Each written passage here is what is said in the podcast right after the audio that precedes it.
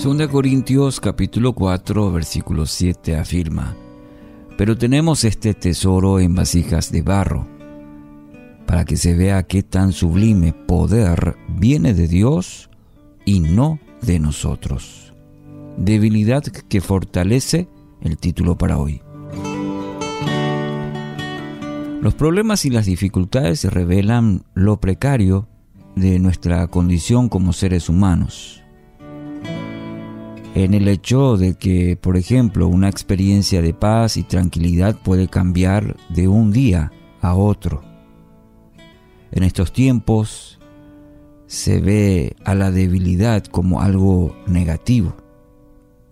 Se dicta un pensamiento de que es malo, que se debe mostrar siempre la fortaleza de manera que nos respeten y nos admiren. Y solo como ejemplo, hay que fijarse nomás en las redes sociales. Siempre se muestra el lado bueno, de manera que podamos ganar el, el respeto, la admiración de los demás.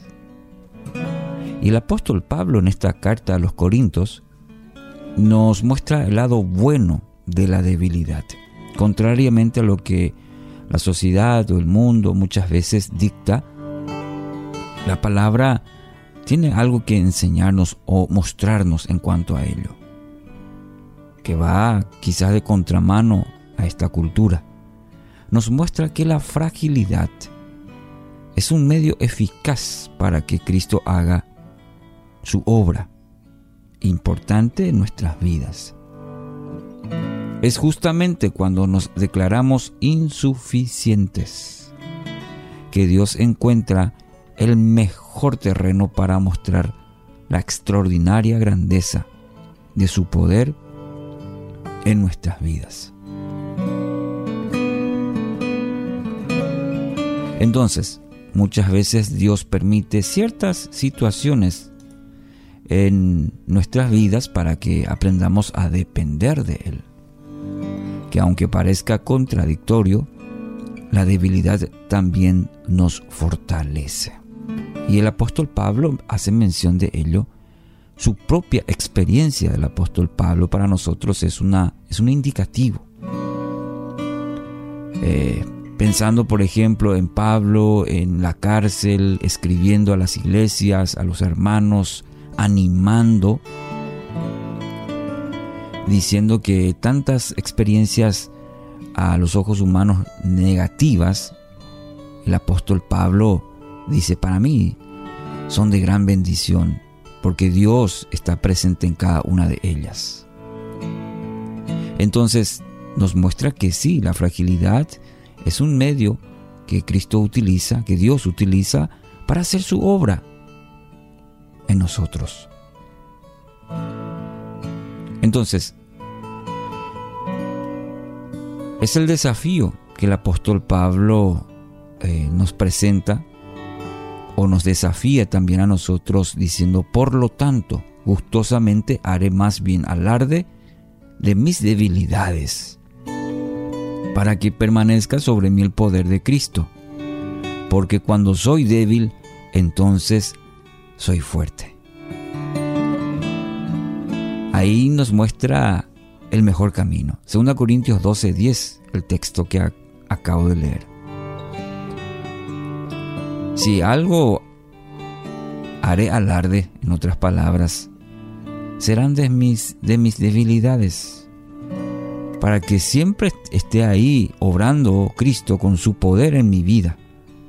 Porque cuando soy débil, entonces ahí opera el poder de Cristo para ayudarme, para levantarme, para fortalecerme y para hacerme fuerte, no en mi capacidad, sino mediante el poder de Cristo operando por su Espíritu, Espíritu Santo en mi vida.